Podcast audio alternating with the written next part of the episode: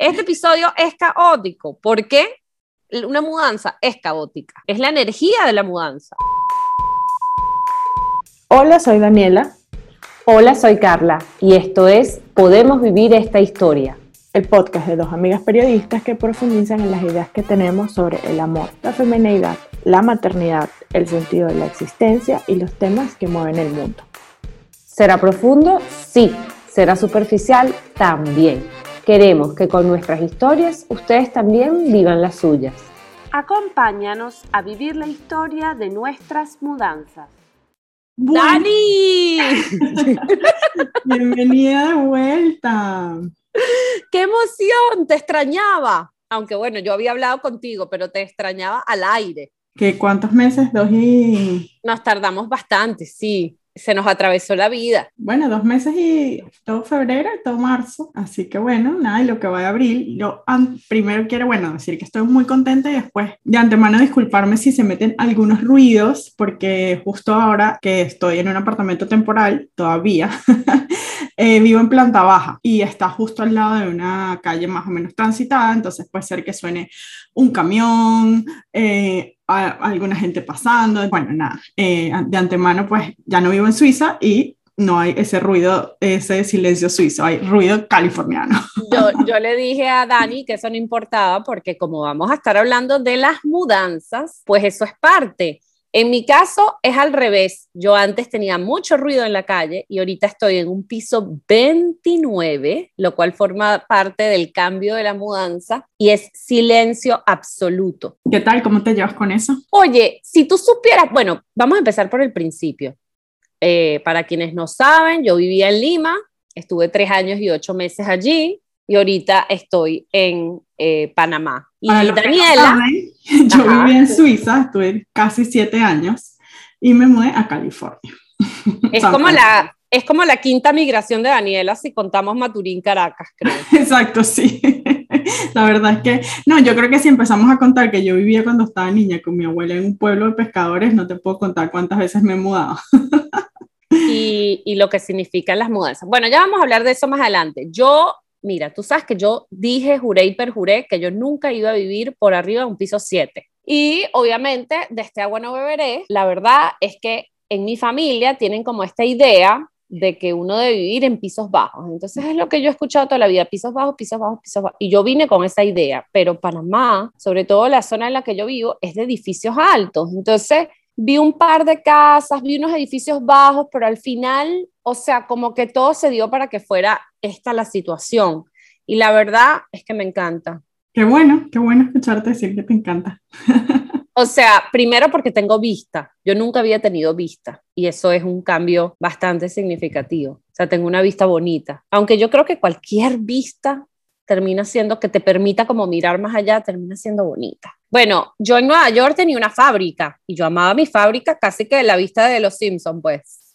o sea, yo, mira, en Nueva York este es un lujo tener una ventana y yo tenía tres. Me acuerdo. Entonces, a mí, claro, tú me visitaste, a mí no me importaba mi vista de los Simpsons, o sea, al menos veía para algún lado. Bueno, en la búsqueda de la casa aquí en San Francisco, eso ha sido un requerimiento importante, que tenga ventanas grandes. Y resulta que la gente no suele construir casas con ventanas grandes en Estados Unidos.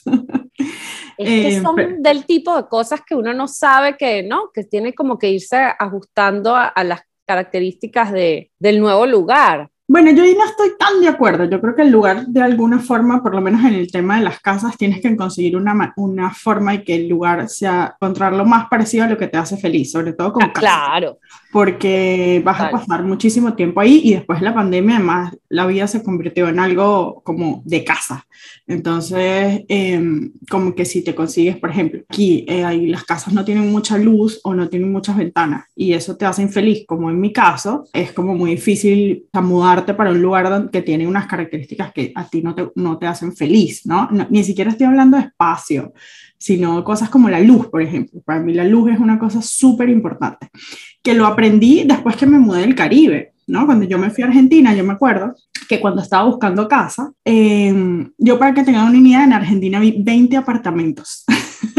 hasta conseguir donde iba a vivir. Y la gente me decía, este apartamento es muy luminoso. Y yo decía, pero o sea, para mí luminoso era un adjetivo calificativo o una cualidad que no me decía nada porque yo vivía en el Caribe, donde todo es luminoso. Después me mudé a un apartamento luminoso y entendí lo importante que era como tener una casa que le entrara mucha luz. Y luego cuando vivía en Suiza, mi apartamento era muy luminoso, tenía muchas ventanas eh, en Suiza, esto es mucho decir, porque en Suiza en general no hay luz, porque no, está, no sale casi nunca el sol, y mi apartamento era, tenía muchas ventanas, le entraba muchísima luz, y además yo tenía como la ventaja que no tenía nada ni, ni en la parte de adelante del apartamento, ni en la parte de atrás, yo atrás tenía un campo de tenis, una cancha de tenis, entonces era como que súper abierto, eso que tú dices de tener la posibilidad de ver más allá, ¿no? Y por la parte de adelante, que yo siempre lo mostraba, eh, yo tenía una terraza que tenía, yo las que me conocen saben que amo tener flores y, plantas y, y, en la calle había muchísimo verde. Para mí esas dos cosas eran súper importantes y nos ha costado una y parte de otra conseguir una casa. No, ni siquiera estoy pidiendo que tenga balcón o una posibilidad de tener una planta, sino solo que tenga luz, ¿no?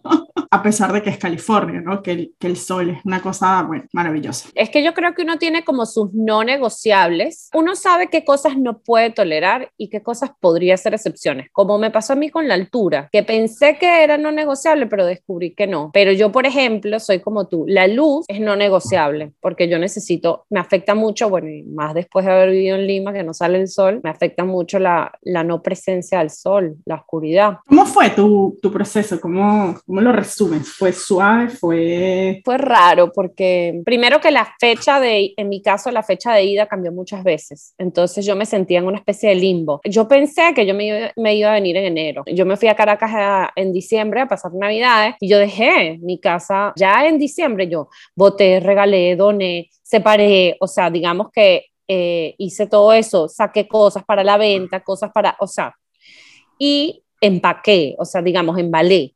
Y, y embalé, por ejemplo, los libros. Y entonces de diciembre a abril, todos los meses que hay. Entonces yo volví a Lima después de estar en Caracas dos meses, en febrero, y cuando llego, ajá, o sea, y mis libros, entonces hay de repente amanecí un día antojada en un libro, ay, está en la caja, entonces meterme en el cuartico a sacarla. Digamos que en ese sentido, eh, no fue la mudanza como que más, o sea, tuve tiempo, pero no, pero fue imprevista. Muchas cosas sucedieron como no creía o no teníamos planeado que sucediera. Eh, bueno, para que tengas una idea, yo sabía que me iba a mudar desde, desde la mitad de septiembre y me mudé el primero de marzo.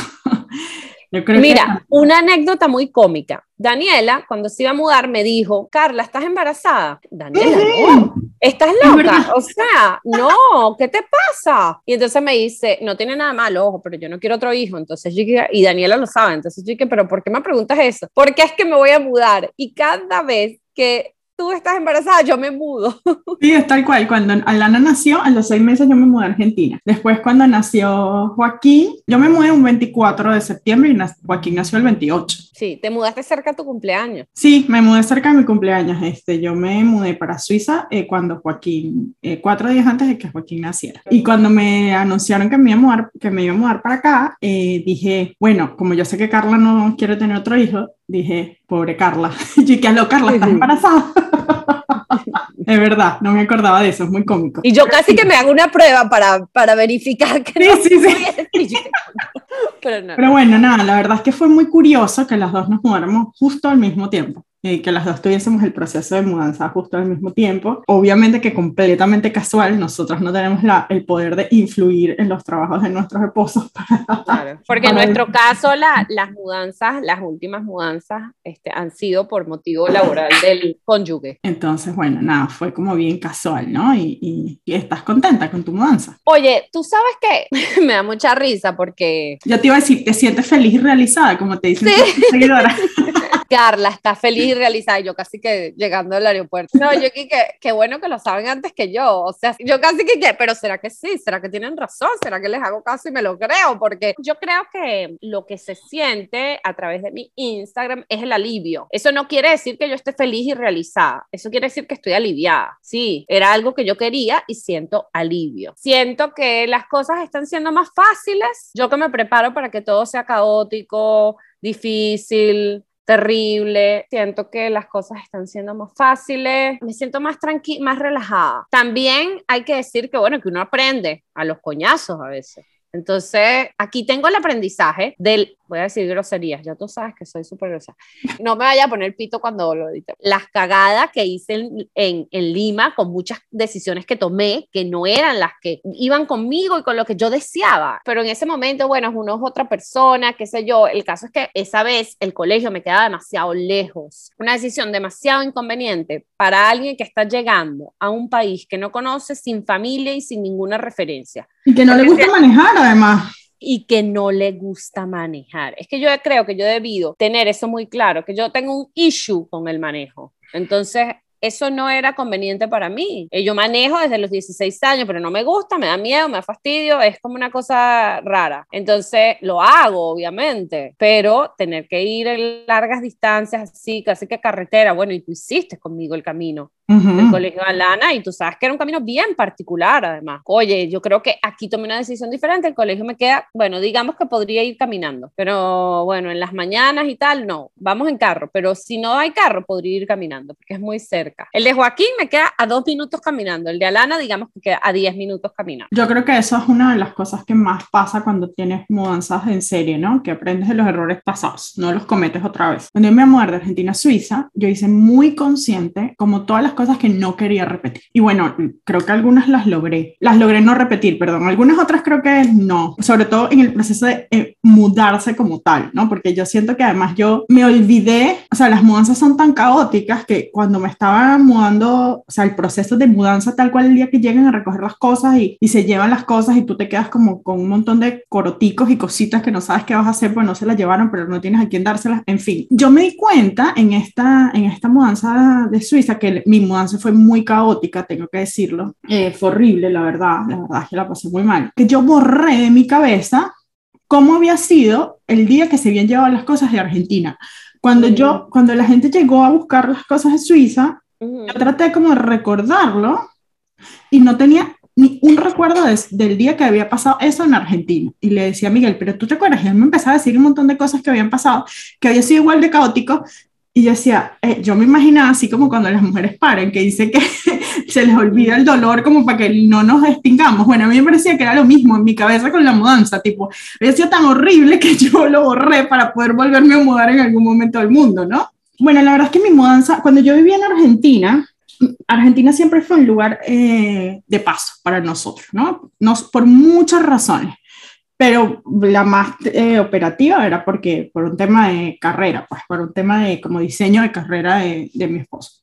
Siempre fue un lugar de paso. Nosotros sabíamos que eh, no nos íbamos a quedar demasiado tiempo ahí. De hecho, la gente entraba a mi casa y decía que parecía un hotel boutique, porque era como no había casi adornos, era como, había un portarretrato, pero era como una cosa como demasiado pulcra, demasiado impersonal. Ojo, y todos los muebles eran míos y no era que yo había alquilado eso amoblado, pero sí yo siempre tuve en mi cabeza que yo no iba a vivir ahí mucho tiempo.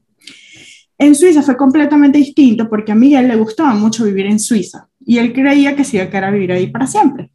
Entonces tú, como que la, el, la, como el setup de tu cabeza con ese tema es súper distinto. Entonces empiezas a comprar muchas cosas, eh, no sé, yo, la cantidad de cosas que teníamos era impresionante. Y eso no fue uno de los aprendizajes, o sea, yo te juro que ahora cada vez que voy a comprar algo lo pienso demasiado bien, porque siento que me llené de tantas cosas que me dio como una rabia al final uno se llena de muchas cosas que no necesita. Que no necesitas, sobre todo que no necesitas. Sí, me pasó completa. Nosotros tenemos un estrés postraumático increíble, o sea, increíble, pero que yo creo que nunca más vamos a tener cosas. tenemos un issue también que es que el, con, por el tema del COVID, nuestra mudanza se retrasó dos meses. O sea, lo que iba a ser un mes y medio se va a convertir en casi cuatro meses sin nuestras cosas. O sea, yo tengo lo que me traje en la maleta y una caja donde venía mi computadora, porque yo tengo una, o sea, una computadora de escritorio y una, una laptop. Y entonces tengo lo que tenía en las maletas y la caja que tenía mi computadora y, unos, y algunos libros que son muy importantes para mí, sobre todo para trabajar, que me traje en esa caja que venía en el avión. Yo tenía la posibilidad de tener un container y algunas cajas en avión. Esas algunas cajas en avión vinieron con algunos libros, unas computadoras mi computadora grande y unas cosas de Miguel. Esto es que te estaba contando que fue tan caótico que, fíjate, mira este cuento que es demasiado cómico, o sea, te vas a morir de la risa. Quiero hacer una salvedad antes, porque antes de que eches el cuento, eh, sabes que acabo de decir que esto es súper silencioso. Bueno, el apartamento al lado lo están remodelando, entonces estoy escuchando que probablemente a lo mejor se metan un par de martillazos. Quiero hacer la advertencia por si alguien los escucha y bueno, si no tomamos medidas, pero por si acaso. Ahora sí sigue con tu cuento. Bueno, cuando estaban haciendo la mudanza, llegan, no sé, cinco personas a mi casa, tipo alemanes, así súper grandes, hablando en alemán, y uno me dice como, había un brasilero. Entonces empezó a hablar, yo hablo un poquito de portugués, entonces empezó a hablar con el brasileño en portugués y empezamos a hablar y me dice, bueno, ¿qué, ¿cuáles son las cosas que te vas a llevar en el aéreo? En las cajitas que me permitían. Entonces digo, bueno, mi computadora, unas luces profesionales que yo tengo, estas cajas de, esta caja con estos libros que son para trabajar, ¿eh? y le digo como esas tres cosas. Me dice, no, vale, pero todavía tienes espacio. Claro, en el medio del desastre, imagínense cinco personas en tu casa agarrando todas tus cosas, metiéndolas en cajas. Entonces me dice como que en, todavía tienes como para poner, meter dos cajas más. Entonces yo le digo, Miguel, bueno, mira, son dos cajas, agarra, o sea, tú una y yo hago la otra. O sea, una para ti, una para mí. Entonces me dice, pero yo estaba como en, o sea, como en una, no, como en un ataque como de ansiedad, yo creo, ¿no? Y agarré una, una caja que ya yo había hecho, que tenía algo así como 20 pares de tacones. O sea, mi elección de la última caja, que podía meter cualquier cosa, podía, cualquier cosa. Ese iba a ir en el avión contigo. Sí, no conmigo, eso llegaba como dos semanas después. Fue una caja llena de zapatos de tacón pero que, es importante para ti. O sea, una caja entera de tacones que yo tengo que saber cuánto tiempo que no uso. De repente, cuando llegó la caja aquí, yo digo, bueno, mi computadora, perfecto, ábrela. Bueno, las luces, perfecto, ábrela.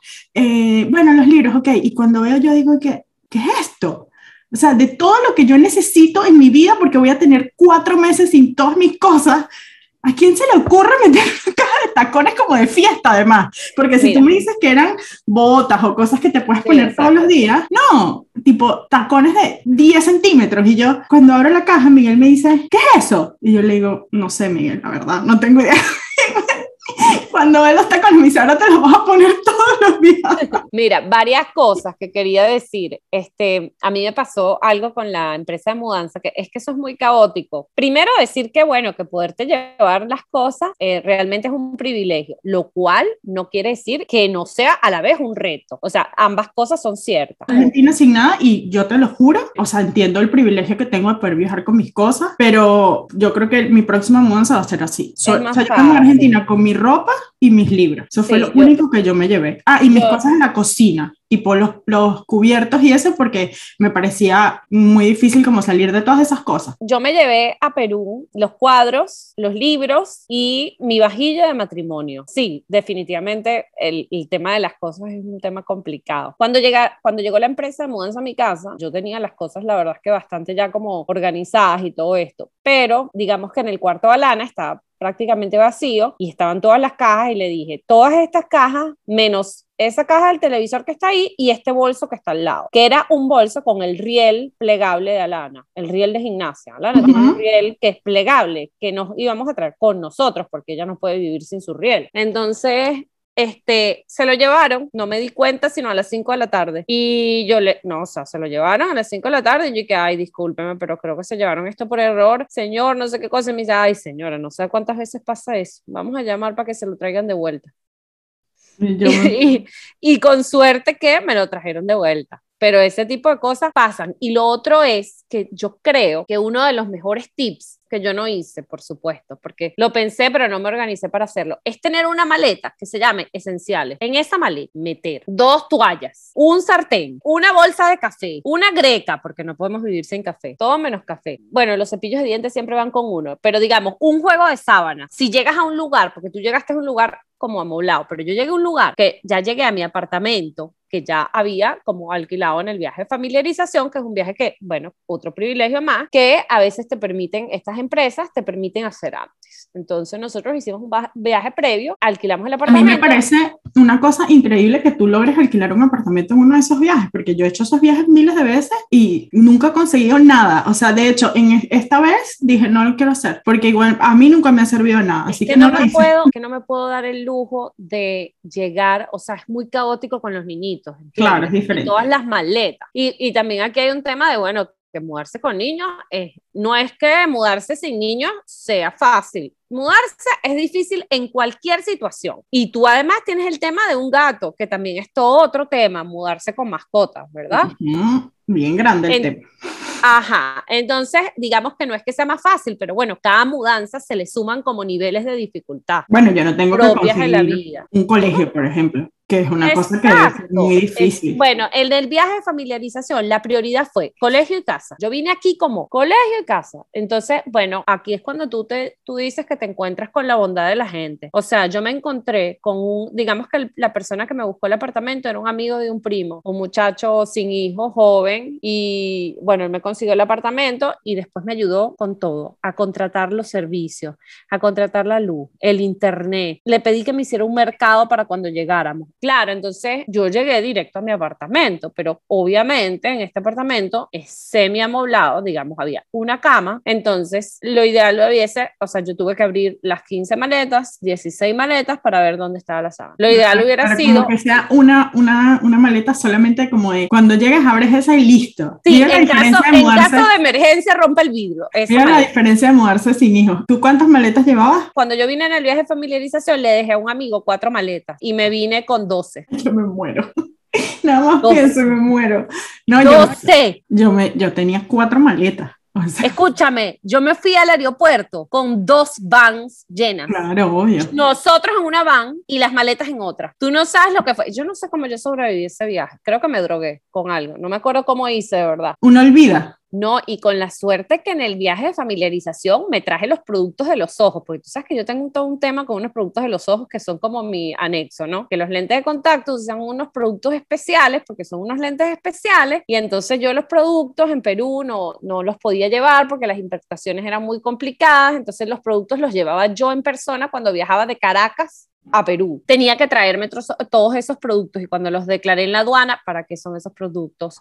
Deme el informe médico, ¿para qué se usan? Está tapado. Eso nos tomó como una hora. Imagínate esa hora con 12 maletas y los niños. No, me muero. En, eso, bueno, yo tuve un poquito más de, bueno, yo viajé con cuatro maletas, entonces pero el tema del gato es un tema súper delicado. Por ejemplo, esta vez yo, Ricky no pudo viajar conmigo por un tema, me, o sea, meter un gato en Estados Unidos es un animal en Estados Unidos es súper complicado y le faltaba algo, le faltaba unos, no algo, le faltaba unos días para cumplir un periodo de una vacuna que le habían puesto. Entonces se tuvo que quedar dos días en Suiza en una, o sea, que lo estaban cuidando, pero era muy cómico porque lo fueron a buscar, este, este cuento también es muy cómico, lo fueron a buscar el día antes de que nosotros voláramos, ¿no? Nosotros volábamos a las 7 de la mañana, entonces ese día no lo podíamos entregar, entonces lo fueron a buscar el día antes. Y eh, que fue el día en el que nosotros entregamos también el apartamento donde vivíamos. El, el señor que lo fue a buscar se llamaba Sebastián, no me voy a olvidar. Entonces él llega y bueno, me dice, eh, bueno, cuéntame las, como las cosas particulares del gatito. Yo, bueno, Ricky es muy miedoso. Mi Ricky es, o sea, Ricky es un gato, es un gato muy particular. Él es súper, súper miedoso. Imagínense ustedes que los gatos comen pajaritos. A Ricky los pajaritos le picaban la cabeza desde que estaba chiquito. O sea, ese es el nivel de miedo de Ricky. También eso puede ser como por, por los traumas, o sea, porque Ricky es un rescue. Entonces Ricky tenía otra vida antes de llegarte a ti y quién sabe qué le pasó antes. Esos eh, deben tener una razón. Sí, sí, sí, totalmente. Yo estoy segura que la, la de haber pasado muy mal antes porque él es un gatito muy, muy miedoso. Entonces, bueno, cuando de hecho la gente llega a mi casa y es muy raro que lo vean porque él se esconde. No es un gato no es que sea antipático, de hecho es súper cariñoso, pero es un gatito muy miedoso. Entonces yo le explico todo esto al señor. Además, fue muy cómico porque eh, él llegó y cuando bajamos en la jaulita donde él va, el kennel, este que es un, era un kennel súper grande que ya yo tenía de la mudanza anterior, y cuando lo, lo monta así en el, en el carro que lo fue a buscar, era un Mercedes-Benz. yo la limusina de Ricky. Ay, Dios mío. no, vamos a ponerlo adelante para que se sienta acompañado. Entonces ponemos a Ricky en el asiento de copiloto del carro de Sebastián. Entonces Sebastián nos iba como mandando notas de voz de todo lo que iba pasando durante el viaje, ¿no? Y tenía... Sebastián es el que lo llevaba. El que lo, sí, como el que lo iba a cuidar de la empresa que, ah. que traslada los gatos. Entonces nos manda una nota de voz y que, hola, ¿cómo están? Quiero contarles una cosa sobre Ricky. Eh, ah, por supuesto, yo me puse a llorar cuando Ricky se fue, es un desastre. Entonces, eh, porque bueno, además Ricky está enfermo, yo no sé si iba a sobrevivir al viaje, porque además de que está enfermo es viejo. Entonces yo dije, listo, se murió el gato. Entonces dice, bueno, quiero contarles algo sobre Ricky. Eh, a Ricky no le gustan los túneles. En Suiza hay muchos túneles porque hay muchas montañas. Entonces, ah. cada vez que entrábamos a un túnel, Ricky se ponía muy bravo. Ustedes no lo deben saber porque Ricky nunca se monta en carros, pero a Ricky no le gustan los túneles. Y yo que imagínate tú que a Ricky no le gustan los túneles. Ay, chica. Pero qué linda, qué lindo Sebastián, el de la empresa, ¿no? Qué bello. No, era increíble. Además, llega, lo, iba como un, le decían el hotel spa para animales. Entonces tenía como un apartamento donde pasó los días y nos mandaban fotos dos veces al día de él. Tipo, eh, tenía cama, tenía un, un área no, por favor, en el grupo de Telegram tienes que compartir las fotos del hotel de Rick. Ay, sí, el hotel de Rick era lo máximo. Y, y, nos mandaban videitos y foticos y nos hacían artes como para que viéramos que él estaba, él estaba bien. Pero bueno, nada, fue la verdad es que para mí fue súper estresante porque por todo esto que les contaba, ¿no? Y bueno, también me siento muy privilegiada de poder eh, tener estos... Uh, bueno, poder contar estas cosas, porque mucha gente no puede. Además, Ricky, o sea, Ricky vino en un vuelo directo, cosa que no vine yo. Ricky, o sea, tipo, eh, nos contaron que querían que viajara en esa aerolínea en particular porque el piloto tiene una cámara donde va monitoreando cómo van los animales, porque eh, Ricky es muy grande, Ricky no puede ir arriba. Explícame algo, ¿esto es un avión solo de animales? No, es un avión normal, pero es lo que ah, llaman eh, carga viva. los animalitos viajan en una cosa que se llama carga viva, que es una parte del avión que está, tiene las mismas condiciones que de clima que tiene el, la cabina donde van los pasajeros. Igual de presurizada, tiene la misma temperatura y eh, de hecho, o sea, a mí me recomendaron que él iba a ir mucho más tranquilo si iba en ese lugar porque les apagan las luces y ahí arriba con los ruidos y la gente y todo lo que pasa en un avión, este vuelo duraba 12 horas, o sea, para que tengan una idea. Él se estresa mucho, de hecho, él cuando viajó de Argentina, de Venezuela a Argentina, iba arriba y la pasó muy mal. Después cuando iba de Argentina a Suiza, porque Ricky, bueno, ha vivido en tantos países como yo. Ricky el gato viajero. Yo quiero que Daniela escriba un cuento que se llame Ricky el viaje, el gato viajero para Joaquín y Alana. Bueno, y los otros niños, pero principalmente para Joaquín y Alana. Sobre todo para Joaquín, porque ya Alana es grande. Alguien decía que, yo contaba, porque además la gente, la gente es mala, la verdad. O sea, no todo el mundo, pero... Alguna gente. Cuando yo llegué a, aquí, todo el mundo me empezó, a, mucha gente me empezó a escribir diciéndome como que yo había sido muy mala porque había dejado mi gato, que quien se lo había regalado. Y yo decía, primero, nadie sabe, si Ricky está aquí, yo no le he tomado una foto, por ejemplo, ¿no? Y después ah. yo decía como, si la gente supiera todo lo que he tenido que pasar. Pero escúchame, yo me fui a Venezuela en diciembre y me escribieron en el Instagram diciendo que porque dejé mis hijos en Navidad, que qué mala madre era. Y, yo, y, espérate, y simultáneamente en los stories los niños de todas las formas posibles. Ay, qué cómica. Y además, qué raro que la gente pueda pensar eso de ti. No, no, pero además que, no, y esta vez, sabes que puse en Instagram un post de nos mudamos a Lima y tal, y aclaré, el padre también viene, está tomando la foto, para que no se arme la novela. Bueno, tú sabes que yo quería hablar de una cosa hablando de Instagram. Este, esta gente, discúlpenos todas que este podcast ha sido la cosa más desordenada del mundo, pero teníamos mucho caótico, Súper caótico como es el espíritu de una, la energía de una mudanza. Es caos.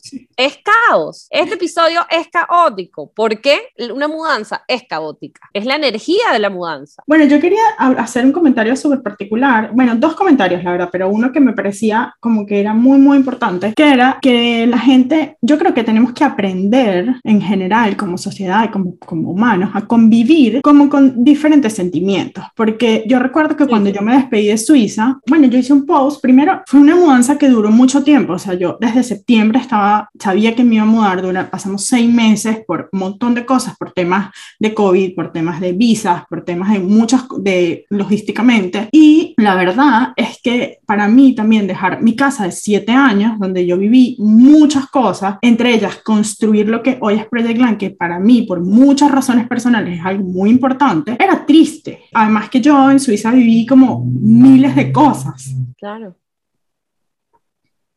¿Aló? Ya, dame un segundo. No sabía que me iba a poner a llorar. ¡Ah! Que no te estoy viendo. Y lo peor es que no puedo llorar porque tengo que dar clases en dos minutos y, te, estás arreglado. No sabes todo el maquillaje que tengo. Bueno, listo, ya. Este... Pero óyeme una cosa, también está bien llorar. Es decir, ahorita no, no puedes porque, bueno, tienes que grabar tu video y tu, dar tu clase, pero lo que significa una mudanza, llorar está bien. O imagínate, ¿no? Es más, creo que nunca me había pasado en el podcast. No, a mí sí, a mí sí me ha pasado. Tú sabes que yo soy señorita control. Bueno, la historia es que, pero yo también estaba muy feliz por la nueva aventura, porque tenía muchas ganas de, de, venir a un lugar que fuese más amable con el idioma, más amable eh, de la luz, de muchas cosas. Y como que yo escribí ese post como desde bueno, desde un sentimiento de, de, que iba a extrañar un montón de cosas y la gente era como, oye, no estés triste, ponte feliz. Y yo decía, es que yo también estoy feliz. Ese fue el último post que estaba sentado tú en el piso en la que fue la oficina de Project Lamp. Fue súper bonito. Claro, pero la gente como que, ojo, no, yo soy muy agradecida, recibí casi 200 mensajes y tenía 450 mensajes directos. O sea, yo me sentía más muy abrumada como de la cantidad de gente que estaba preocupada por mí o que estaba eh, viéndome porque yo no estoy acostumbrada. Tú sabes que a mí esas cosas me ponen muy nerviosa, por eso yo no comparto cosas demasiado personales. Y en verdad que agradezco muchísimo a todas las personas que se tomaron un minuto para escribirme un mensaje, pero a lo que yo iba es como que es normal convivir con la alegría y la tristeza. O sea, yo estaba muy triste por dejar de gente que fue mi familia, que me ayudó en momentos súper difíciles y también estaba feliz de salir de un lugar que hacía frío, que se hablaba alemán, que también fue muy difícil para mí vivir ahí, ¿no? Y, y está bien convivir con, los con diferentes sentimientos. Y, es normal, o sea, como que estoy feliz de estar aquí por un montón de razones y a la vez ha sido muy difícil también. Y, y ha sido retadorcísimo porque Estados Unidos es salvaje, ¿no? Estados Unidos, yo lo sé, yo viví ahí, pero yo creo que eso que tú estás diciendo es clave porque la tendencia de la gente es a querer como arreglar, solucionar, como que todo está bien, que todo está, y la gente tiene derecho a sentir lo que siente y también tiene derecho a decirlo. Y no, mira, tú sabes que en el curso de autocompasión que estoy haciendo, una de las cosas que he aprendido es que no hay que arreglar nada y no hay que darle consejos a nadie. Como, ay, pero ponte contenta. Yo como, pero, o sea, mm, no, estoy contenta. Nadie necesita arreglo, nadie necesita arreglo, no es por ahí la cosa. Si uno quiere mejorar, no es por ahí. Yo creo que también es que a la gente le incomoda sentir dolor o sus propias emociones o sufrimiento y, y ver la emoción del otro también te hace un reflejo en la propia, en los propios procesos que puedes estar viviendo y que quieres que no lo sienta, que esté feliz. A mí otra cosa que me pasa, y bueno, me pasó en Twitter, que yo digo que no me gustó Perú y eso no significa que sea un mal lugar y eso no significa que yo haya sido miserable y eso no significa que no me haya podido adoptar. A uno no le tiene que gustar todo el tiempo, a ti no te gusta el chocolate, el chocolate es la cosa más deliciosa que existe en el mundo. Por ejemplo. Yo no entiendo por qué es que a todo o sea, el hecho de que no te guste algo o que un sitio no vaya contigo, no significa que tú tienes un problema para agradecer, no significa que tú tienes un problema para adaptarte, no significa que, no, significa que no te gusta, no pasa nada. ¿Por qué te tendrían que gustar todos los lugares del mundo? ¿Por qué te tendrían que gustar todas las cosas del mundo? La gente es distinta. Yo tengo una amiga que ha venido en las mismas mudanzas que yo, que a ella no le gustó Caracas y no pasa nada yo no lo sentía como una ofensa, yo no sentía que era algo personal contra mí a mí me encanta, yo la amo. Y en Lima le, le fue mejor. Eso no tiene nada que ver conmigo. ¿Me explico? Es justo eso te iba a decir. Eso no tiene que ver con Lima o con Caracas o con, en mi caso con Buenos Aires o con Suiza. Eso tiene que ver con uno, con quién eres tú en ese momento, con lo que estás viviendo en ese momento con, y con cuáles son los valores de tu vida. Por ejemplo, a mí, a mí no me gustó Buenos Aires. Mira, una seguidora me dijo algo que me pareció demasiado sabio, que fue algo así como que no es que, no, que hayas odiado el lugar, quizás lo que odiaste. Y odiar es una palabra fuerte, pero digamos que quizás lo que odiaste fue la forma en que te sentiste. Y eso me pareció tan clave en mi historia, como yo me sentí allí, es, es, de lo que yo me quiero desligar. Pero, por ejemplo, yo siempre, yo siempre lo digo con Argentina, con Buenos Aires en, en específico. Yo digo, no, no eres tú, soy yo. O sea, no, es no fue Buenos Aires, fui yo. Por yo creo que, que, a veces son las dos cosas. O sea, digamos que no es que sea la culpa de la ciudad, pero como que es, una, es, un, es un mal match. Hay cosas tuyas que no van con las cosas de este lugar. Ya no pasa más nada. A moverse, que no somos árboles. Exactamente. Por ejemplo, eh, sí hay ciudades que se parecen más a uno. O sea, hay ciudades que son más, eh, más suaves y tú eres una, o sea, yo en mi caso soy una persona, pues no, no me gusta que siga el conflicto, pelearme, no sé qué. Argentina era, es una ciudad literal de la furia. O sea, cuando tú vives en, en Buenos Aires, en mi caso yo lo entendí súper bien desde el momento número uno, tú realmente entiendes la canción de Cerati. Y yo soy todo lo contrario, tú me conoces, o sea, yo soy tipo, yo no puedo pelearme con nadie. En Argentina yo recuerdo un día que iba a ayudar a una señora a cruzar una calle porque llevaba un montón de bolsas del mercado y la señora casi me pegó con el, con, con el, bastón porque yo le estaba diciendo inútil. Y yo, ah, bueno, señora, cállese, eso es su problema. Y bueno, nada, así es la vida, ¿no? Y ahí va la otra cosa, y es que otra cosa que me ha pasado, que me da muchísima risa, es que, bueno, yo tengo un mes y 15 días aquí, ¿no? no o sea, no un mes y no sé qué días hoy. Un yo mes tengo tres semanas. Yo este viernes cumplo tres semanas. Un mes y 20 días. Y ya todo el mundo quiere que yo tome una posición sobre qué me gusta más, si vivir aquí, o, o sea, si vivir en, imagínate, si vivir en Estados Unidos o vivir en Europa, si vivir en Suiza o vivir en California. Si yo que ya me conoces y sabes que esto yo lo digo de corazón, desde el fondo de mi alma, yo siempre respondo que, bueno, yo creo que todos los lugares tienen algo para ti, ¿no? Bueno o malo. Y todavía es demasiado pronto para decir que me gusta más, ¿no? Porque yo viví siete años en Europa y tengo un mes y medio aquí, ¿no? Entonces como que yo siento que tenemos como esta necesidad de polarizar de bueno o malo, contento o triste, te gusta o no te gusta, ¿no? Y la vida no es blanco y negro. Y eso es uno de los grandes aprendizajes, no de la mudanza, de la vida. Este tema de yo nunca tal cosa, yo nunca, tú, tú dijiste, yo nunca viviría después de un piso 10, vives en un piso 20 no sé cuánto. Es como la vida no es eh, no es blanca y negra, la vida no es sí o no, la vida no es tristeza y alegría, la vida es caos. Claro, la vida es tristeza y alegría, tristeza porque estás dando cosas que eran importantes para ti o que te gustaban o gente que querías y alegría de poder vivir. La vida es todo y a veces en simultáneo porque esto es lo que tú dices, tristeza y alegría, las dos cosas. Claro, y como que yo siento que la gente quiere como llevarte para ese lugar, pero más que llevarme para ese lugar, que a mí no me importa porque yo no voy a ir a ese lugar, lo que quisiera como dejar aquí como, no sé, un mensaje, ¿no? Que yo no doy mensajes, pero es como no traten de vivir la vida en esos términos porque la van a pasar muy mal. Pero es que además son procesos, se olvida que este tipo de cosas son procesos, son construcciones, son cosas dinámicas que evolucionan como los Pokémon, que van cambiando de forma.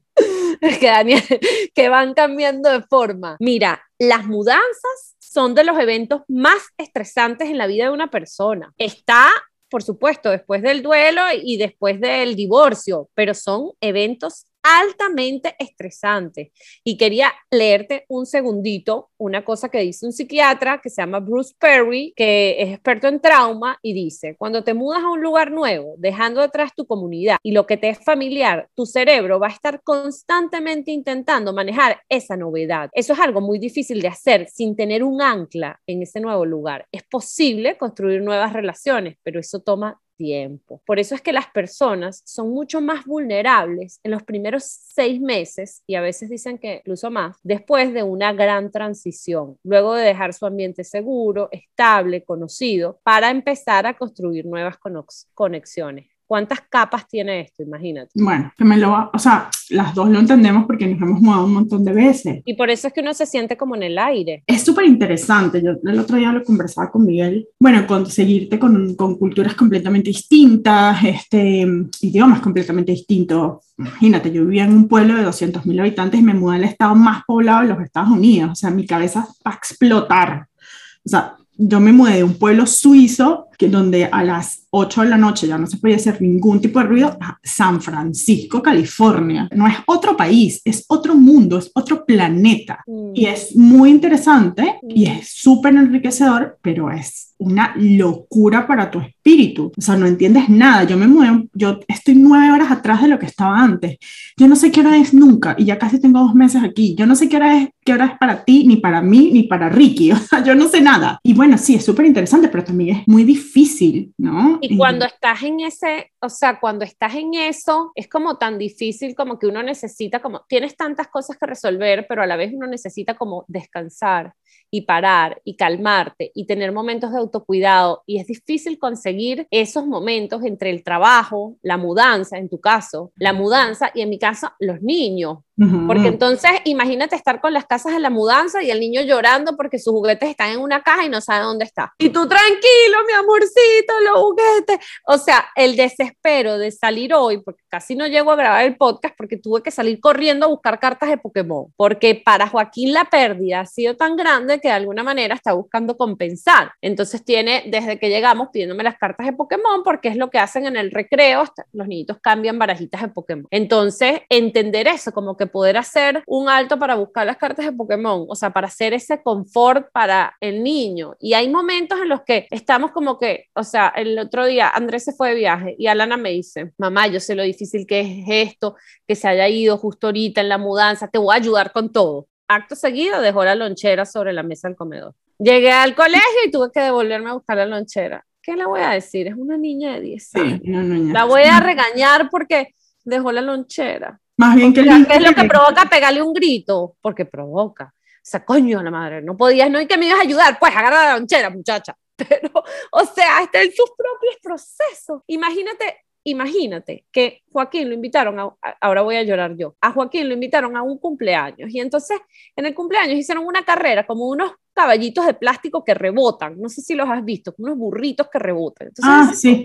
y él empezó a hacer la carrera y no avanzaba, no sabía cómo era y se puso a llorar. Y entonces yo tuve que pararlo y llevármelo cargado y entonces me dijo, es que tengo miedo de que mis amigos no me quieren si yo pierdo. ¿Me ¿Entiendes? La cosa es ser aceptado y de, imagínate con qué cosas también están lidiando los niños. Sí, y uno ahí, o sea, es de verdad, hay que tener tanta... Bueno, yo siempre recuerdo tu consejo, que ha sido el mejor. Si van a dar consejos como Daniela, pueden dar consejos, si no, no den.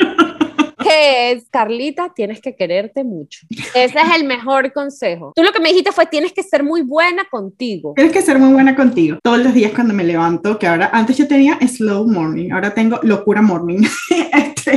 y cuando que todos los días que me levanto digo, bueno, tengo que ser buena conmigo hoy, porque bueno, es difícil, ¿no? Así que... Por eso me puse yo a hacer el curso de autocompasión, porque creo que lo que más necesito en este momento es eso, porque a veces cuando nos sentimos mal o nos equivocamos, nos molestamos con nosotros mismos. Entonces, encima del dolor que ya podamos estar sintiendo, el dolor emocional, le vamos a, sumar, a sumar el dolor porque estamos sufriendo. Es como que estoy brava porque estoy sufriendo estoy molesta, entonces es doble dolor. Esos son los momentos en los que uno tiene que ser más bueno con uno. Bueno, no siempre tiene que ser bueno con uno, pero cuando uno la está pasando mal, tiene que ser aún más bueno.